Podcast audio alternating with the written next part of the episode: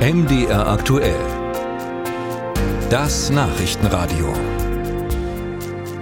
Mit Astrid Röfer Mikrofon, ich grüße Sie.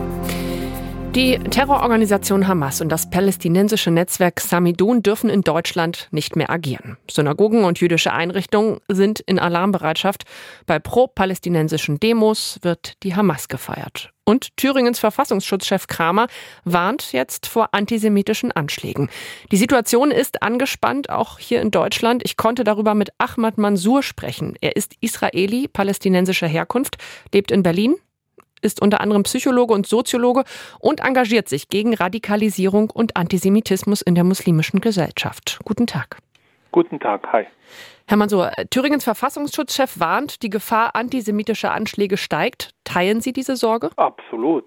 Ich meine, ich bin selber betroffen und kriege tagtäglich äh, Drohungen. Es gibt äh, zahlreiche Menschen, die sich nicht mehr frei bewegen können in diesem Land. Die Überforderung der Polizei in Berlin, aber auch in anderen Bundesländern ist sichtbarer geworden und deshalb ist äh, diese Warnung absolut äh, die Realität, die wir gerade erleben. Sie engagieren sich ja gegen Radikalisierung und Antisemitismus in der muslimischen Gesellschaft in Deutschland. Was haben Sie denn beobachtet seit dem Hamas-Angriff in ja, Ihrer täglichen Arbeit auch?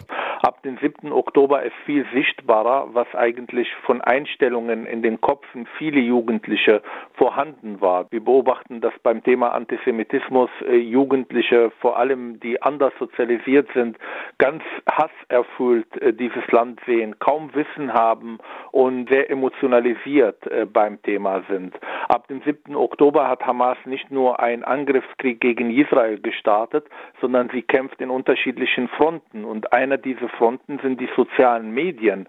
Fake News, Deepfake, emotionalisierte Bilder haben eine ganz klare Motivation und zwar die Menschen auch in Europa auf der Straße zu bewegen, Krawallen zu machen und Angriffe auf Israelis und Juden zu machen. Kommen Sie denn an diese Jugendlichen noch heran bei Ihrer Arbeit?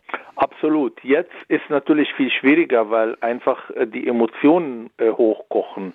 Jetzt geht es darum, einfach Dialogplattformen anzubieten, mit den Jugendlichen zu sprechen. Und trotzdem ist es für Sie ja wahrscheinlich auch schwierig, sozusagen gegen das, was die Familien den Jugendlichen erzählen, anzukommen. Wie läuft denn diese ja, Radikalisierung auch ab? Äh, gerade passiert viel über Social Media. Auch die Eltern haben ihre Informationen von Social Media. Das ist einer der wichtigsten Felder der Zukunft. Wenn wir jetzt nicht aktiv digitale Sozialarbeit und Gegennarrative, wenn wir nicht sichtbar mit unseren Grundwerte in den sozialen Medien äh, sind, wird das diese Vakuum von radikalen Kräften besetzt. Und das passiert seit Jahren. Es gibt mittlerweile islamistische Gruppierungen, die haben offline nichts. Sie haben keine Moscheen, sie haben keine Vereine, sondern sind nur aktiv in sozialen Medien. Und trotzdem müssen sich die Leute dann irgendwie organisieren, oder? Die Leute gehen ja nicht einfach, sehen ein Video und gehen dann allein auf die Straße.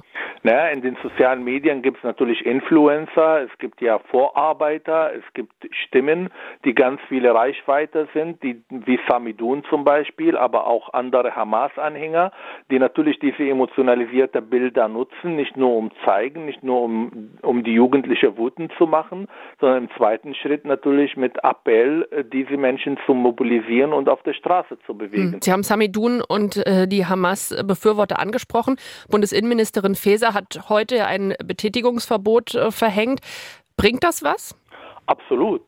Wir müssen unsere Demokratie schützen. Und das können wir, wie gesagt, nicht nur mit leeren Parolen tun, sondern auch mit Taten. Und das ist so überfällig, diese Entscheidung der äh, Bundesinnenministerin, weil das Thema ist ja seit Monaten und Jahren vorhanden. Schauen wir nochmal auf die türkische Community. Auch Erdogan, der türkische Präsident, hat ja am Wochenende gegen Israel ja sehr doll gehetzt. Konnten Sie da auch Folgen beobachten? Also es kommt ja auch in Deutschland an, was, was er dort in der Türkei sagt. Äh, ich meine, die Mehrheit der Moscheen in Deutschland werden von Erdogan und DITIB gesteuert. Die sind hier in Deutschland. Das beobachten wir, dass mittlerweile nicht nur Palästinenser auf der Straße gehen, sondern auch Muslime insgesamt, auch Linke, wie gesagt. Und das zeigt, dass da auch Nachholbedarf gibt, wenn es um den Dialog zwischen Verbände und die Politik in Deutschland geht sagt der Extremismusexperte Ahmad Mansour hier im Gespräch bei MDR aktuell.